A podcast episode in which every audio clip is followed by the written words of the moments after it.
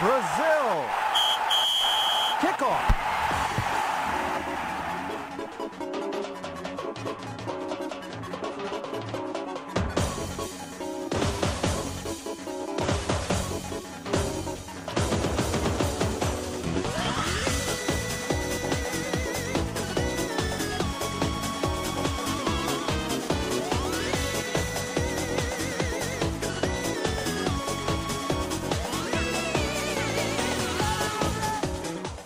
Hola, ¿qué tal amiguites? ¿Cómo están? Buenos días, buenas tardes y buenas noches, depende de cuándo sea que estén escuchando este episodio número 6 de Copa Ogula, el podcast del Mundial.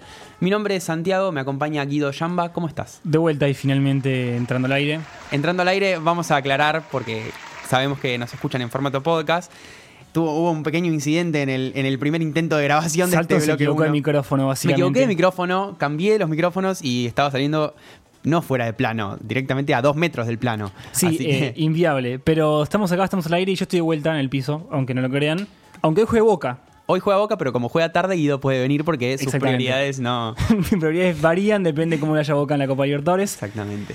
Eh, Hoy deberías ver igualmente Palmeiras Junior, me parece, antes que ver a Boca. No sé qué voy a... voy a estar muy cagado, la verdad. No sé bien qué voy a ver. Quizás ponga el picture in picture y... Tranquilo que salió el papá de Teófilo Gutiérrez a decir que ojalá Boca quede afuera, así que Boca va a clasificar a la ronda siguiente de la Copa Libertadores. Otra que Dimi, de- de- que Dimi hoy a la tarde que tocó la Copa. Claro. Bueno, a- a- a- en contexto, hoy mientras grabamos el podcast, no sé cuándo lo escuchan ustedes, se jugó la final de la, Ah, hace un de par de la. Europa League, hace un par de, de horas de la Europa League. Y supongo que si están escuchando esto ya saben lo que pasó, ¿no? Que Dimitri Payet pasó cuando iban hacia la cancha antes de comenzar el partido y rompió una de las reglas principales. Creo que te hacían en, en tipo, eh, cuando tienes 7 años y jugás en... Es preferible entrar con un gato negro alzado. Tocó la copa, Tocó la copa, a la ¿no? cancha y salió criminal. lesionado a los 15 minutos. 20. 30, 30. 30 a los 15 fue el gol horrible que mete...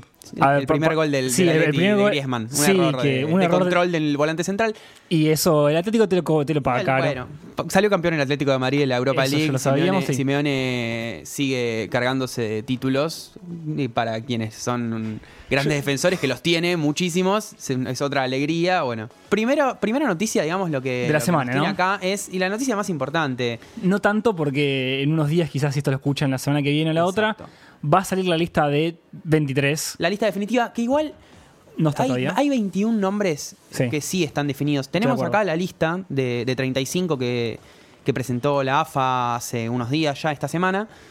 Eh, bueno, Sergio Romero, Caballero, Armani, eh, Nahuel Guzmán. Se que sabe quién- entendemos que Guzmán va a estar afuera. fuera Guzmán llama la atención porque fue parte de todo el ciclo de San Paolo y de todo el ciclo entre mundiales, digamos. ¿no? Es, es algo que, que venimos hablando un poco del tema de San Paolo y el tema de cómo, cómo van salpicando las convocatorias y cómo el que tuvo una buena recta al final, bueno, el caso Armani es. Me parece que es paradigmático. Me parece que si hay una cosa que, que no me. Que, que criticar del ciclo de San Paoli, que es cortísimo igual, creo que no lleva ni un año en el cargo, es justamente eso. un- o sea, se ha casado con las actualidades de los jugadores de una manera absoluta. Se casa con las actualidades. eh, de hecho, va a quedar probablemente afuera de la lista definitiva Enzo Pérez, que tiene un presente gris, si querés, no es su mejor momento, pero que ha jugado grandes partidos en la selección. Y está, por ejemplo, Centurión. Exactamente. que ahí, ahí se escucha de vuelta la cortina, se reinició. Eh, pero no más que eso, la cuestión es que los nombres en general están, para mí no va Icardi, eso me parece... Yo creo que es, es la gran crítica, ¿no? Eh, Que no para- vaya- Lleva muy pocos delanteros. Que, mi, que mía más de un 80 puntos. Lleva, lleva muy pocos delan- lleva dos delanteros de área, digamos. De los cinco de los cinco nombres que probablemente vayan al mundial y que podrían calificarse como delanteros. Hay dos nueves. Messi, Agüero, Higuaín, Pavón, Dybala. Pavón es prácticamente un volante, en Boca volantea muchísimo. Zarpado. Sigue al sigue, sigue, digamos al lateral rival hasta su propia área si hace falta. Dybala Y, no es y le dan, delantero. y le dan los pulmones para hacerlo. Le dan los pulmones, no, es una, es una bestia, es- pero, le dan, pero no, no, es, no es un delantero neto. Messi No. tampoco lo es, Dybala tampoco lo es. Lleva a Higuaín y lleva a, a, Ica- a, um, Casi. a Agüero, Ah, bueno. perdón. A mí me llama la atención. Igualmente creo que se está exagerando en relación a la calidad de la lista general. O sea, se está, se, se está escuchando mucho que es una lista pobre, que no enamora. Si uno hace el nombre por nombre y la compara con la lista que fue, que también la tenemos aquí, la lista que fue al Mundial de Brasil 2014, yo no sé hasta qué punto la actualidad de los jugadores, o ni siquiera la actualidad, los clubes en los que juegan y los apellidos, eh, no son un tanto superiores a los que fueron a ese, a ese Mundial, digamos. Yo creo que esta lista es un poquito más desde los nombres de lo que fue la última. Sí, igual. eh, Repasá algunos nombres. eh, no sé, el mundial pasado Marcos Rojo jugaba en el Sporting de Lisboa, ahora juega en el Manchester United. es que eso te iba a decir, o sea, también tiene que. Campañaro, Basanta. Sí, Basanta. Son nombres. Fue Ricky Álvarez, que era suplente en el Inter. Fue Maxi Rodríguez, que a mí me encanta Maxi Rodríguez, me encantaba. eh, jugaba en Newells. Fue, no sé, Rodrigo Palacio también era suplente en el Inter. Sí, a ver, eh, en general también, yo en eso, en esto voy a ser crítico de, de- de la postura de poderse criticar por nombres, qué sé yo, o sea, en el Mundial termina siendo un mundialazo, personalmente creo yo, de Michelis. Hace un gran mundial y fue siendo suplente. Él, él es, él, él creo que se gana la titularidad después del, ter- del segundo partido. Sí. Federico Fernández juega una primera ronda floja. Y Isabela decide cortar por Lozano, sacarlo, poner a De Michelis que estaba es- funcionando. Y De Michelis funcionó bien. Y De Michelis, a priori, yo, digamos, si era que hoy es. ¿Qué día es hoy? Hoy es 16 de mayo. 16 de Estamos mayo. grabando esto de, un 16 de mayo. de 2014, yo te decía, ¿qué hace Yanda De Michelis? Bueno, hay otra cosa que reconocer de esta lista es que se supone, también según trascienden los medios, nosotros no tenemos demasiadas fuentes de información, eh, se dice que los 23 nombres que van a ir al Mundial Sí. ya saben, o sea que si bien hay una lista de 35, los 23 que van ya, ya eh, saben que ellos son... Están seguros que los- se toman el avión. Exactamente, exactamente. Entonces pierde sentido, pero absolutamente la lista de 35. Solo para darnos a porque- nosotros para hablar, ¿no? No, exactamente, porque además la lista de 35 no es condicionante. O sea, supongamos que antes del Mundial se lesiona, no sé, alguien que se podría lesionar, Di María. Se lesiona Di María y no es necesario que el que vaya haya estado en esa lista. No tiene que ir Maxi Mesa por Di María. Claro. Puedo, puedo ir yo. Yo no O sea, sabía eso. Yo pensaba que esta lista era como vinculante de alguna lista forma. es- no, no lo es. Puede llevar al que él elija, aunque no haya estado en esa lista de 35. Y a mí ya me da miedo que, este chico Bataglia de repente sea un suplente que pueda llegar a aparecer en la segunda semana del Mundial, como Pero, si es que llegamos. Digamos, no hay- si la lista de 35 no es condicionante después, no es que vos tenés que sacar de ahí. ¿Por qué la dan? ¿Para qué existe si además no va a haber entrenamientos con los 35? Sabela, en el último mundial, recordemos, hizo entrenamiento, no me acuerdo cuánto fue, si una semana o dos semanas de entrenamientos con los jugadores, con los 30 jugadores. Sabela llevó 30 jugadores que los tenemos también, los tenemos también acá, que El después terminaron quedando, exactamente, quedaron afuera. Mercado, Otamendi, Lisandro López, Rinaudo, José Sosa, Vanega y Franco Di Santo. Vanega, que Vanega que era estaba fin- dentro de la lista y pierde su lugar en esos 10 días de entrenamiento previo en Ezeiza con Enzo Pérez que dijeron, se lo comió Enzo Pérez a Vanega. Me acuerdo Ah. de la figurita del Mundial de Vanega, Claro, fue que la estampita. vendían, la vendían en Brasil. La buena, la de Enzo Pérez, la vendían después en Brasil Claro. para tapar a Ever Vanega que quedó fuera de ese mundial en esos 10 días de entrenamiento. Bueno, no estuvimos en Brasil. Hoy tenemos un invitado que sí estuvo en Brasil, hay que decirlo. Vamos a hablar de eso, ya lo spoileamos, podemos decir que está Nicolás Smokeseller de En una baldosa ahora en el segundo bloque. No le abrimos el micrófono todavía. Cerrado. Cerrado. Porque ya hay demasiados micrófonos o sea, al aire y no queremos seguir mandándonos cagadas. Yo algo que quería, que quería nombrar que no lo hablamos en producción es. Qué bueno que es el video que sacó hoy la selección de Inglaterra, con todo lo que me duele decir eso, de la convocatoria de los 23, porque pusieron los 23. Es excelente. Una, una cosa hermosa desde la producción, desde... Desde lo inclusiva que es desde poner a pibes felices, o sea, porque el otro día lo dijo Burgo muy bien, yo no estaba, pero bueno, lo escuché, que los mundiales de los que más te acordás son, son en los que sos chico, porque puedes ver todos los partidos y acordarte de todos los jugadores y aprenderte de memoria todas las figuritas. No solo por eso, sino también porque estás en un proceso de enamoramiento del, del deporte. Muy y fuerte, muy fuerte. Te está, Yo- te está- te está agarrando, es como cuando te va atrapando y atrapando y es cuando más... ya, ya personalmente yo en el 2006 fue cuando me enamoré del fútbol completamente, en el mundial ese. Yo ya venía medio... medio... Yo, yo venía agarraba ne- hace tiempo. negándolo y en el 2006 me enamoré completamente y por eso, bueno, nada, el valor simbólico de los mundiales va más allá de, de cualquier cosa y se- seguramente sea en la infancia, no creo que nosotros, nos- nosotros no somos lo que tenemos que decirlo, pero bueno, muy hermoso el video que largó Inglaterra con todo lo que me duele alabar algo del equipo inglés. No, no- no me molesta, contrasta absolutamente a nivel comunicacional con Gracias. lo que hizo la AFA esta semana, que invitó a algunos periodistas a un curso de cultura rusa, que creo que además, por lo que leí en una nota de Alejandro Wall en tiempo argentino, lo daba una persona que tampoco es que tenía demasiados conocimientos. Cuyo Pongan a Bollino. La última, claro, pongan a Bollino. La última vez que fue a Rusia este individuo que dio ese curso fue que hace 10 años. Y Putin era presidente. Con el, claro, no, creo que sí lo era, pero porque sí, porque fue hace mucho. con que el Putin. curso, con el curso entregaron un manual, ya también, esto, eh, para los oyentes del podcast que quizás no son argentinos, que nos enteramos esta semana que tenemos algunos oyentes Que hay varios. fuera del país. eh, eh, hubo, la AFA dio este curso, invitó a algunos periodistas con el curso entregaban un manual de consejos y algunas costumbres rusas y cómo manejarse en Rusia. Había una página que decía, básicamente, que daba consejos para eh, conseguir chicas rusas. Levantarse chicas en Rusia. ¿Cómo levantarse chicas en Rusia? Y, Una y cosa- explicaba cómo eran las mujeres rusas, no solo estereotipando, sino cosificando, bueno, una sarta de cosas que no tenemos que decir nosotros porque, bueno, supongo que nuestras oyentes mujeres lo sabrán más que nosotros, ¿no? Definitivamente. Eh, pero una vergüenza, realmente una vergüenza. Y una vergüenza fue peor lo que sería decir la AFA después. En particular que Ale Wall en la crónica avisa que, que le vuelven a dar el. Cuando, cuando vuelve a la reunión, digamos, hay un receso o algo, se le vuelven a dar y arrancan la página. Claro. O sea, retiraron todos los manuales, arrancaron las páginas y los devolvieron sin las páginas. Otro periodista que se llama Nacho Catullo Sí. llegó a arrancar antes que se le arrancaran, supo, supo ver lo que se venía, las arrancó y fue el que mandó el tweet que alertó a todo el mundo. Esto, Una barrabasada, Y, y lo que hizo la después fue decir que se habían equivocado, que Sí. había habido un error de impresión. Una cosa, no, Increíble, increíble. Lo había hecho Se mal. Suma esta semana a la publicidad. De Teis Sports. Sí, no, fue una eh, semana de- de- apilaron desde el, mierda. desde, el, de- desde, el, desde el desconocimiento, además. O sea, desde la brutal, una brutalidad. Y por eso para mí, y con esto vamos cerrando este bloque, para mí choca tanto lo, lo que hace hoy Inglaterra. O al menos para mí, digamos. Sí, totalmente. eh, es tan bueno por eso también, porque a nivel institucional ves cómo, cómo se manejan, a nivel comunicacional, ¿no? algunas instituciones acá en Argentina con, con respecto al Mundial. Y es nefasto. No, es es nefasto y, y ve, ve el contraste. Y, y no es que vamos a ponernos a hablar de por qué es Inglaterra, por qué es Europa o una huevada eurocentrista, sino porque sencillamente, institucionalmente, laburaron mejor y lo hicieron y hasta pusieron celulares. No, una cosa, se, se nota un laburo, se nota que la lista, seguramente el técnico no entregó la lista hace un mes, sino que tenían preparado, yo hoy pensaba en eso, deberían haber tenido preparados también videos cortos para los jugadores que quedaron afuera. Digamos, no sé. Decirle que quedó Wilshere a este Quedó pibe. afuera, quedó afuera Wilshere, quedó Sí. afuera Hart de Sí. la lista de Inglaterra. Locura. ¿Vos pensás que no había video para Wilshere y Hart? Yo Había, estoy seguro que había un pibe gritando Hart. La, la edición la hicieron ayer a la noche, pero lo- el crudo estaría. Una- un laburo increíble desde la guita también. Sí, seguro. Un gran laburo. La guita bien usada.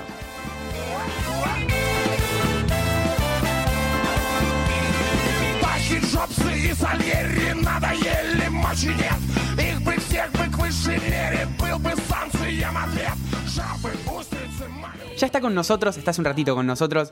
Nicolás, arroba Smokeseller, el rey del Twitter. Alguien le ha dicho alguna vez. Por De- una- favor, no crean todo lo que escuchen. Menos de mí. Pero, pero te dicen así, el rey del Twitter. ¿Alguna vez te han dicho así? Yo escuché. Si me llegó a mí es porque alguien te dijo eso. Era una joda y quedó. Claro, y que quedó. listo. Arroba Smokeseller, miembro, digamos, vos te sumaste un par de años después de que arrancó en una baldosa, pero es un miembro fundacional de En una baldosa. Casi, casi fundacional, digamos. 2007, Me sumé 2006. Ya por 2006. Claro. El sitio tenía ya dos años. Estaba bastante consolidado en internet, pero era otra, otra época de internet. Claro, una época más La en pa- prehistoria. En pañales. Yo recién lo escuchaba a Guido que decía del Mundial 2006. Hmm. Yo ya era un viejo choto en 2006 casi. Estaba terminando el colegio.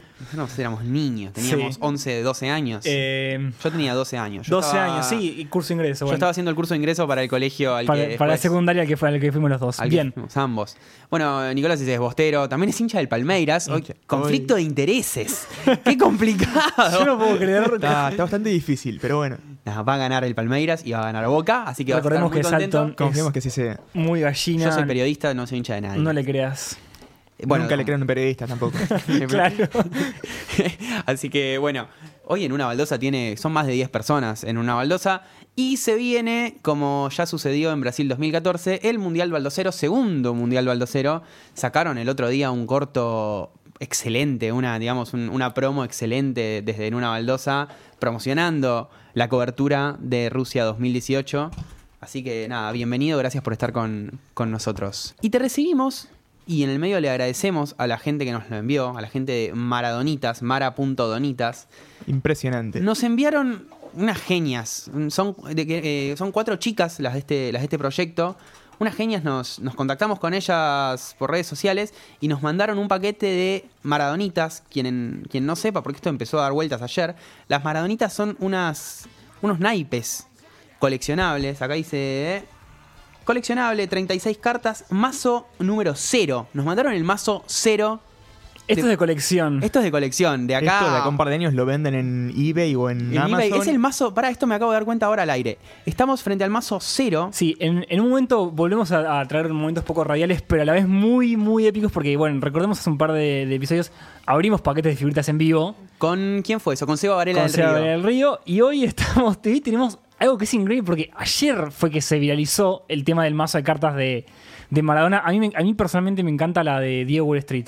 Hay algunas excelentes. Hay algunas que son realmente- La primera que tengo acá es Diego Menemista. Diego Menista 1. Uno, que tiene, digamos, las cartas son fotos de Maradona. La eh, me comentaba hoy cuando hablaba con una de las chicas, Sí. con Lucía, me parece una genia, repito, una buena onda tremenda. Me comentaba que las maradonitas surgió como en una cena entre ellas, jodiendo. Reúnen cuatro criterios a partir de fotos de Maradona que coleccionaba una de ellas. Un álbum en la computadora de fotos de Diego. Claro. Y le pusieron títulos, supongamos esta es Diego Menemista, y cada una de las, de las cartas tiene cuatro niveles, cuatro ítems, que son movilidad, fiesta, violencia y amor por la Claudia. Entonces, Diego Menemista Fantástico. es fantástico. Es fantástico. Quieren agarrar una, agarren, las pasamos acá en la mesa. La Creo, que- creo que debemos agarrar una aleatoriamente. Aleatoriamente. Y, porque, a ver, las imágenes más o menos todos los- las tenemos en, en nuestro imaginario Yo colectivo. lo digamos. que debe haber quedado afuera de esto. no, claro, son imagínate 36. lo que queda Imagínate lo que quedó afuera. Por favor, se Voy a agarra, agarrar dos. agarra dos. Agarrá dos. Bueno, la que yo tengo, por ejemplo, es Diego Menemista 1, que es Diego, esa foto bastante conocida de Diego dormido, barba candado, con una remera que dice gracias El Mingo. buzo, el buzo que dice gracias Mingo. Con la remera, claro, con la foto de caballo, una cosa. Es excelente. Uh, yo tengo una muy- una- yo tengo Transpira década del 90 esto. Una muy actual Diego Relax. Diego Relax con, con la máscara. Con la máscara. Uh, excelente. Excelente. Este tiene amor por la Claudia 50, viol- violencia 10, fiesta 30 y movilidad 10. La mía tiene amor por la Claudia 30%, violencia 50%, fiesta 70% y movilidad 10%. Nicolás. Tengo una fantástica que es Diego Duro Mal. Ah, Diego duró mal. Es Diego con los ojos desorbitados. No sé si vieron una foto eh, de Diego en el carnaval de Río. Ah, Sí, sí, sí. sí. claro. noventosa. Sí. Bueno, muy parecida a esta imagen. Tiene una movilidad del 10%, que yo creo que es un poco mucho. 70% de fiesta, 95% de violencia y un 5% de amor por la Claudia. Tiene sentido. Tiene sentido, sí, sí, sí. Una cosa excelente. Hay que decir una cosa que me pidieron que lo, que lo aclaráramos. Por favor. Estas cartas, digamos, tuvieron la, el hermoso gesto de enviarnos un, un mazo. No se venden estas cartas, no están a la venta. O sea que no intenten. Mm. Tienen un Instagram que es arroba mara.donitas, pero no intenten comprarlas porque no están a la venta. Y bueno, lo que le decíamos, son cuatro chicas que se les ocurrió este proyecto, las mandaron a, a imprimir. Y las porque hicieron y las tenemos. Está buenísimo y se hizo muy viral porque parece que la gente de la imprenta dijo, che, esto está excelente. Se puso a sacarle fotos a las planchas. las mandaron al Twitter y por eso hay notas en Clarín, hay notas en Infobae. Pero bueno, acá la verdad que esto es un privilegio. Tenemos el mazo, el mazo cero de las maradonitas coleccionables.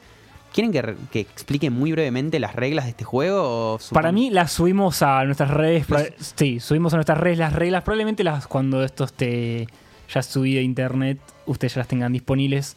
Bueno, eh, Nico, primero gracias por venir, como siempre, este cliché tan, tan común en la radio. Queríamos preguntarte un poco, bueno, te dijimos, del Mundial de Brasil, ¿cómo fue la experiencia baldocera en el 2013, ¿no? Que hablamos 2014. un poco. 2014, wow, le erró un Mundial los años. Fue muy buena. Sinceramente, ninguno había un mundial y era nuestro debut en Brasil, acá nomás. Teníamos que ir, no había forma de, de no estar ahí. Eh, y nos pusimos a planificar eh, Brasil con mucho tiempo de anticipación. Una cosa que hoy por ahí fue medio ilógica pensando en Rusia. Pero pensando en Brasil arrancamos como en 2011, 2012. Este, y la verdad que fue una experiencia muy buena. ¿Cuántos fueron a, a Brasil 2014? Eh, fuimos Juan, Natalio, yo, el cabeza de Uruguay y su mujer, que fue fundamental porque manejaba. Ah, clave. Clave porque Tener manejaba, básicamente. Ninguno de nosotros sabía, eh, sabía manejar, salvo el cabeza y su mujer. Mirá. y tuvimos que atravesar las rutas brasileñas, que no son ninguna joda. Este, así que bueno. Te quiero preguntar por un tema, vos que tenés experiencia en mundiales, que es, es interesante hablarlo porque tengo, yo tengo la sensación de que hay mucho, y me incluyo, hay mucho debutante mundialista en este mundial de Rusia. Mucha gente que va por primera vez, capaz, a este mundial en, en Rusia, si bien es lejos. ¿Cómo es el tema de la nominalidad de las entradas? Se está, se está hablando mucho del Fan ID, de la transferencia de entradas, de la reventa. Hay muchísimos grupos en Facebook de, de reventa de entradas para, para Rusia. ¿Cómo es ese tema? ¿Hasta qué punto son nominales? ¿Hasta qué punto puedo ir a la puerta con un- algunos dólares y tratar de comprar una entrada que dice Juan Pérez? Por lo menos mi experiencia del mundial pasado, no sé en Rusia, porque Rusia es otro mundo. Por lo menos en Brasil, eh, yo he entrado a partidos con entradas a nombre de otra persona. Por ahí en la repartija las agarramos y cada uno tenía su entrada asignada a su nombre, pero cuando las agarramos en el camino, este, las dividíamos y cada uno entraba con otro nombre. Nadie chequeaba eso. Por lo menos en Brasil. Pero en este caso se suma la situación del fan ID. Ahora se suma el Fan ID, creemos, suponemos que va a haber un poco más de control, que va a ser un poco más estricto. Hay que ver cuánto dura eso, capaz que es un par de partidos, capaz que no.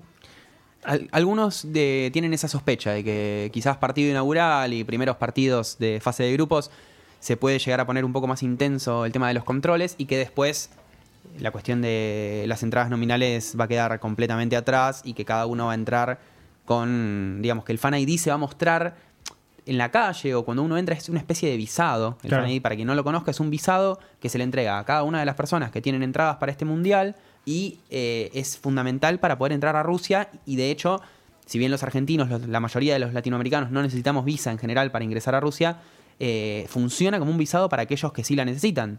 Ahora volvemos un segundo a Brasil 2014, que vos que estuviste ahí, en ese mundial estuvieron de mes entero, o sea, estuvieron Estuvimos desde todo el mes, sí. fecha 1 hasta Desde el día anterior al inicio del mundial hasta el día después de la final. hasta el día perfecto, o sea, cubrieron Brasil 2014 de manera de punta a punta. punta a punta, exactamente. ¿Qué momento del mundial recordás como, digamos, momento cumbre para los argentinos, por lo menos? ¿Es el- la semi con Holanda? ¿Es el 7 a 1 de, de Alemania a Brasil? ¿Qué momento ¿A recordás? nivel mundial o a nivel experiencia mía? A nivel experiencia tuya. Eh, a nivel experiencia mía, eh, sí, tengo el partido de Argentina en Porto Alegre contra Nigeria. Nosotros justo estábamos ahí, teníamos entrada para su partido. Nosotros tuvimos 15 días en Porto Alegre. Fue la ciudad que nos, nos, nos recibió de la mejor manera. Y nosotros siempre fuimos, como vamos ahora a Rusia, tratando de escapar de los argentinos. Somos medio, medio atípicos en ese sentido. Eh, y fue una invasión. Entonces, donde ibas había argentinos, había quilombo. Este, de hecho, fue el único partido donde nos pidieron la entrada varias veces. El cacheo en Brasil prácticamente no existía, salvo el partido de Argentina. Mira, o sea, ese 3 a 2, Argentina ya estaba clasificada, recordemos. Sí, Claro, además- creo que fue uno de los pocos momentos en que dijimos, bueno, me quiero ir a mi casa, me quiero ir a la mierda, no los aguanto más a los argentinos. ¿Qué, qué hincha argentino encontraste en Brasil? Yo hablaba el otro día con una persona que también estuvo y me decía que en el Mundial de Brasil no había mu- tan había obviamente entre ellos estaban ustedes pero que había no tanto hincha de fútbol sino mucho hincha entre los argentinos no hincha de Argentina que puede ir a ver Mucho Arlequín, sí. un mundial claro, como puede ir a ver la Copa. Davis como puede ir a ver a los Pumas cuando juegan en Nueva Zelanda Efectivamente, ese público. Ese público que nosotros repudiamos. Claro. repudiamos eh, nos, a- nos adherimos Copa repudio. que está de- del mismo lado de la repudiamos ese tipo de hinchas, pero bueno, estaba lleno, obviamente. Claro, sí, es que en, esas- en esos lugares pasa. De hecho, y eso es un dato que siempre repetimos acá, generalmente el país que más lleva, que más lleva gente es Estados Unidos.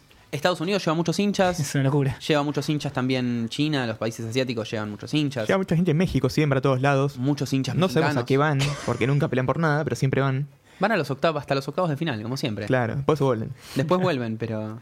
Yo creo que van a, a lo mismo que inclusive. A ver, me- y me inclu- en ese sentido yo me incluyo. Yo saqué, saqué mi pasaje. Saqué mi pasaje a Rusia vía Paraguay, un, medio un chino. Pero lo saqué cuando Argentina estaba más cerca de quedar afuera que de clasificar, con la idea de, bueno, yo uno va a vivir la experiencia del mundial, a ver Claro. fútbol del, se supone, más alto nivel. Y si no está Argentina, después me desesperé cuando me pareció que Argentina quedaba fuera en ese, con el primer gol en Ecuador. Pero quizás mucha gente lo, lo piensa en ese sentido, ¿no? Sí, sí, también pasa, definitivamente. ¿Y cómo era en Brasil, ya que, ya que ustedes dicen que escapaban un poco a los argentinos? ¿Cómo fue, digamos, eh, la zona para los fans? O sea, ¿estuvieron ahí en Río? FanFest. Estuvimos en El los FanFest, FanFest. estuvimos en varios, estuvimos en Sao Paulo los primeros días, estuvimos en el de Curitiba, donde nos hicieron el caché más profundo de nuestras vidas.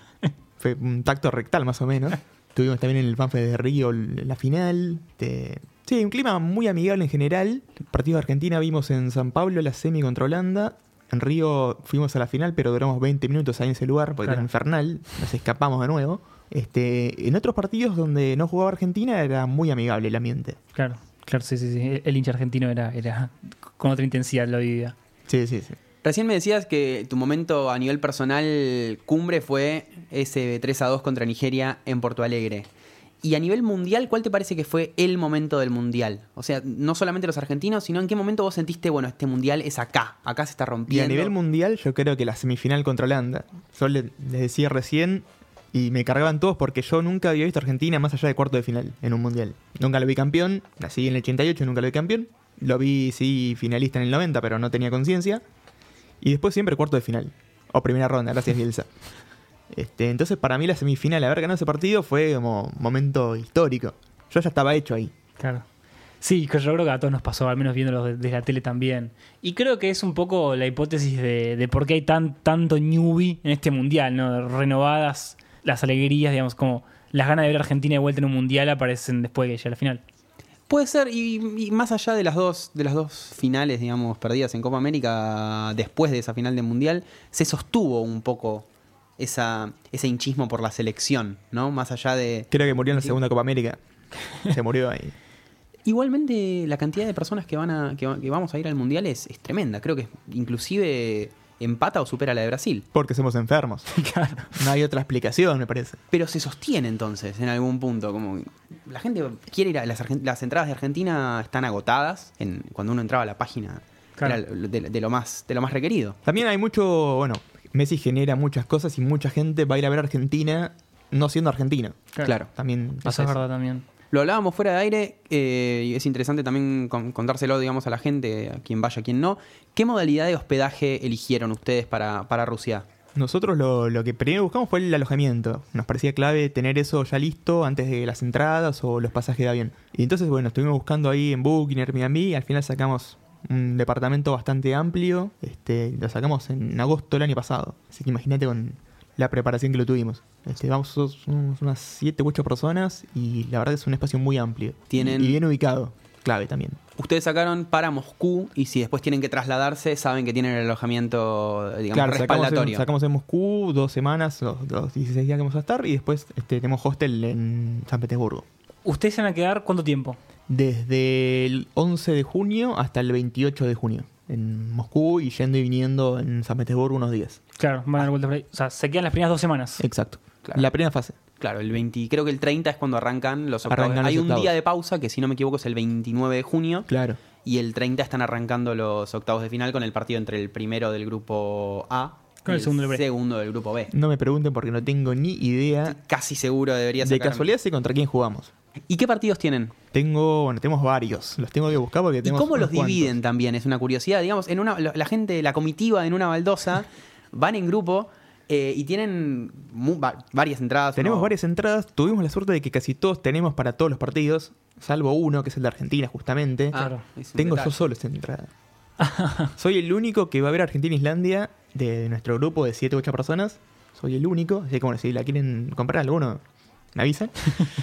este, pero bueno, por suerte, como el Mundial pasó también, conseguimos entradas para casi todos, para todos los partidos que tenemos. Tengo acá la lista, la leo así de forma muy rápida. Obvio. Rusia, Arabia Saudita, la inaugural. Partido bastante baldocero. Partido que muchas personas te dirían monetizalo y te pagas el viaje. Porque me han Sí, hecho sí, ese sí, tipo sí, de Lo hemos comentarios. pensado, pero bueno, vamos a ir. Nunca vimos una ceremonia de apertura. Son una mierda. No va a ser la excepción. Así que bueno, vamos Dicen a ir que va a igual. ser breve. Escuché Ojalá. Que, escuché que va a ser breve. Como las de la Champions Europa League, que son Claro. cinco minutitos. Ojalá. Segundo partido, que es el partido más baldocero del mundial por escándalo. Irán-Marruecos, en San Petersburgo. Es un partido baldocero. Muy Un baldocero. estadio que le queda gigante a ese partido. Después tengo bueno, Argentina-Islandia, Alemania-México, Polonia-Senegal, Portugal-Marruecos, Brasil-Costa Rica, Bélgica-Túnez y Francia-Dinamarca. Una Bien. cantidad de partidos interesantes. Sí, son, un Son montón. nueve partidos, no voy a llegar a ver todos. Por ejemplo, Irán-Marruecos, aunque quisiera, no, no llego por cuestiones de logística. Claro. Son más de, lo que la- de los que la FIFA permite ver, digamos. la FIFA digamos permite esto, siete, por partidos. persona, o sea, yo puedo comprar entradas para siete partidos, Claro. pero eh, lo que hacíamos nosotros era que cada uno se pedía para él mismo y para uno más. Claro. Entonces el titular de Irán-Marruecos era otro, pero me ponía de acompañante. Se- Se pidieron cruzadas, digamos, las entradas y entonces como que abarcaron un montón de Sí, partidos sí, sí, exactamente. estratégicos los baldoceros. Consulta ya cerrando este primer bloque, ¿querías decir Segundo algo? bloque. Este segundo bloque, primero entrevista. Eh, ¿Algún consejo para algún newbie mundialista, algo escapar de los argentinos, dirías? No sé. Primero ese, y segundo, como dijo Bollino en el primer programa, Rusia no es Brasil. Claro. No vayan a ser bardo, la van a pasar mal. Sí, que- creo que Por eso ese pacto entre, entre barras bravas argentinos y ultras rusos. Bollino todos los días nos comparte noticias donde hay cosas que no se pueden hacer en Rusia. Es, y bueno, ¿qué se puede hacer en Rusia? Está todo prohibido, no se puede hacer nada. Yo creo que durante un mundial, el, el- cualquier lugar que recibe un mundial, y lo digo desde mi lugar que nunca fui a un mundial, ¿eh? va a ser mi primera vez, se vuelve territorio mundialista. Obviamente cada lugar tiene sus particularidades, Brasil tendría las suyas, pero es como una especie de territorio mundial en el que quizás los, la milicia se vuelve un poco más flexible y los rusos van a tener que sonreír un poquito. A mí lo que me tierra un poco es no, no saber o no saber más de cinco palabras de ruso. Claro. Voy a hablar inglés aunque no le guste, porque es la única forma que tengo de comunicarme, digamos, en un país tan lejano. Bollino nos dijo que había que decir. Eh, ay, mi memoria me está fallando. Lo único Pri- que Priviet, Priviet, Sabut de Nicolás. Privi- ahí está. Mi, Priviet, Sabut, Santiago era mi. Eso es lo que "Vos sé. Y eso". después sé decir cerveza. ¿Cómo se dice cerveza? Pivo. pivo. Ahí está. Me lo enseñó Bollino también. A ¿Se quien le puede- mando un abrazo. ¿Hay algún episodio de, de Tensa Calma en el Canciller en el que dice algunas palabritas? Dice algunas frases sí, Co- que son de fundamental para la supervivencia en Rusia.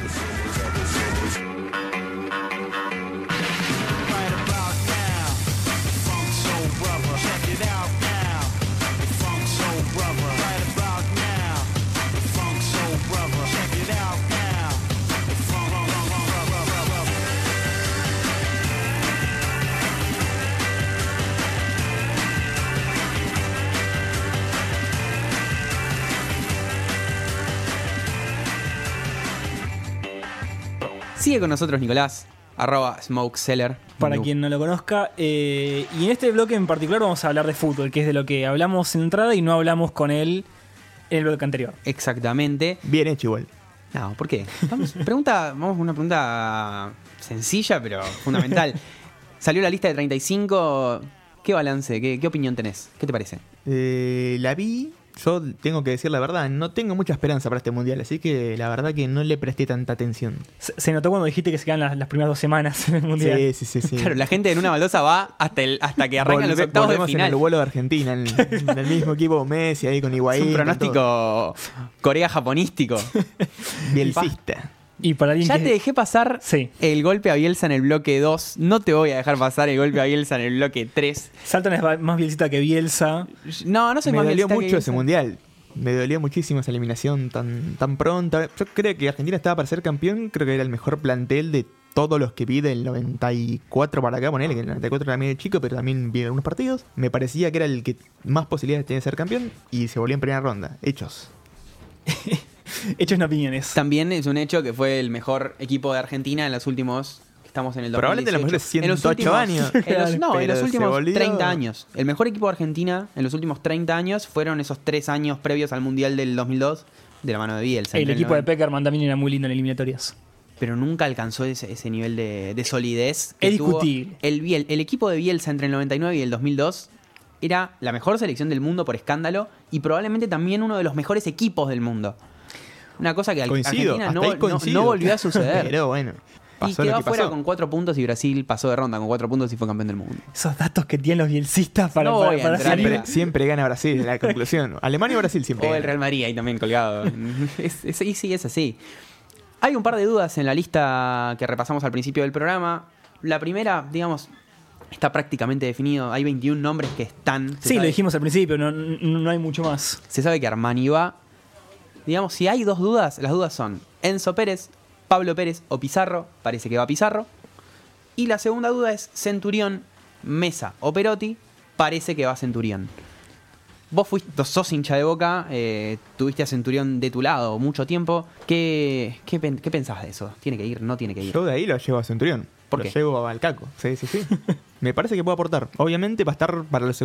Lo pienso como un cambio para los últimos minutos, los últimos 20, ponele. Obviamente no va a jugar de entrada, pero lo veo como una opción válida para ese, ese ratito donde tenés que ir con todo al ataque y ahí lo veo bien. Bien, yo tengo otra consulta con la lista. ¿Pondrías a alguien en la lista de 35, en la lista de 23? Podés poner a alguien bien baldocero, ¿no? O sea, te dejamos poner a quien quieras. ¿A quién pones? Un chino Garcés. Claro, alguien así. Eh, Rodrigo Batalia. ¿Quién lo conoce? ¿Quién es? Yo tampoco. Cuyo, la última noticia que tuvimos de Rodrigo Batalia fueron 10 partidos en un Racing triste de hace un par de años. Era suplente, se fue Yo al le- Sporting de Lisboa y juega, no, jugó el partido, por ejemplo, en el Camp Nou entre el Sporting de Lisboa y el Barcelona. Es Solo titular. San Paoli lo vio Yo estaba ahí. reconozco, le vengo siguiendo la carrera, lo vengo siguiendo para una baldosa, para publicarlo como baldocero. A Rodrigo Bataglia. Eh, Estuvo en Racing, después fue a Central, anduvo en un equipo chico de Portugal donde anduvo bien y ahí lo compró el Sporting. Pero tenía todo para ser un baldocero. Es el campañero de esta vez. Las listas de 35 siempre dejan algún nombre, a veces las de 23 también, digamos, Diego llegó a García al Mundial, pero las listas de 35 siempre dejan algún nombre un poquito baldocero afuera de los mundiales. Por ejemplo, en 2014 quedó afuera Franco Di Santo. Bueno, Ok. ayer hablaba con los chicos de eso. Eh, se queda fuera Di Santo, se queda fuera Rinaudo, que Queda fuera Rinaudo. es un jugador renombrado para el fútbol local, digámosle de alguna manera, pero no sé si una de selección Rinaudo. Y 2010 queda fuera el Chaco Insaurralde, que todavía jugaba en Newells. Insalubre, sí. Queda fuera el Pichi Mercier. Y queda fuera José Sosa, que es un hombre que debe tener un récord. Quedó fuera en las dos últimas listas de 30. Peor que Zanetti. Impresionante. Increíble. El tipo, Ah, igual el Diego se le perdona todo. Claro, que- es que también estaba el Pichi, Mercini y demás, estaban en esas selecciones nacionales que hacía Maradona. El Diego. Diego sí algo similar a lo de San Paoli, porque el Diego lleva a todos y San Paoli se junta con todos. No lo lleva, pero se junta con todos. Pasa Hoy- sus días viajando. El Diego llamó a todos los jugadores, llamó a 108 jugadores. Mm. Y San. Paoli se juntó más o menos con 110, 114. y ha ido cuatro veces a. Yo defiendo el laburo de San Paolo y no quiero, no quiero tampoco entrar en, en la de pegarle palos, pero se fue creo que cuatro o cinco veces a Europa en un año a juntarse, a charlar a ver cómo anda Messi. Ni el presidente se toma tantas vacaciones. Es- es- Estoy es muy de acuerdo. Eh, sí. Y y quiero hacer un- una acotación. Yo pienso hoy en el laburo de producción, me parece la lista más equilibrada, la mejor lista de, las, de los últimos tres mundiales, me parece, es la de la que lleva Maradona a Sudáfrica 2010.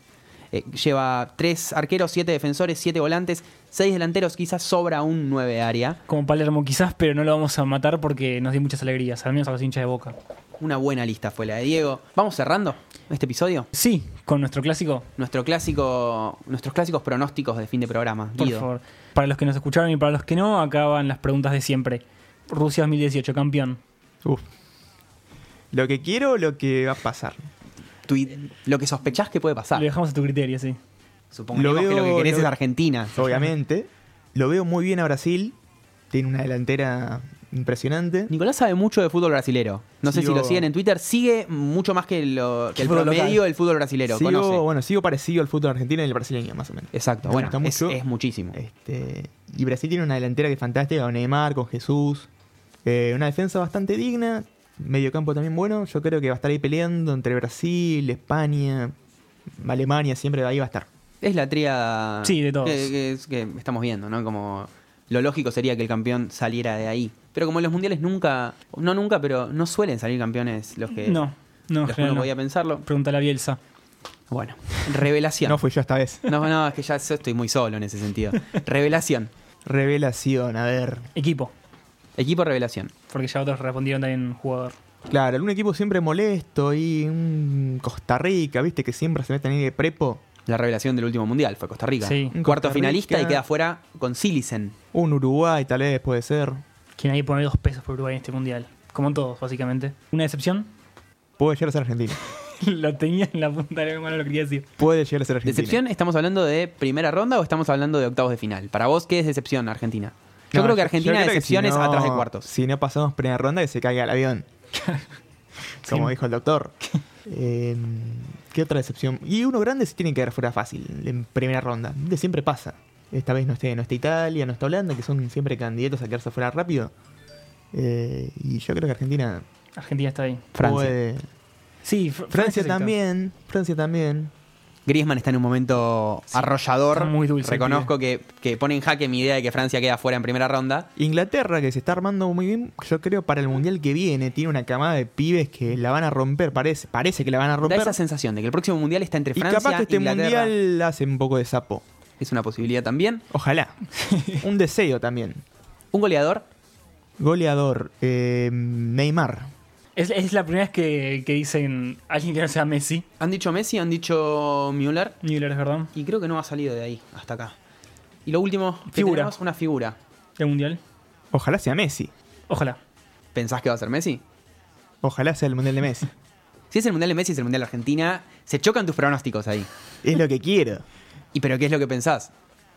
Eh, y también algún brasileño también puede andar, algún alemán. Este, siempre sacan alguno, ¿viste? Como Götze el, año pas- el mundial pasado.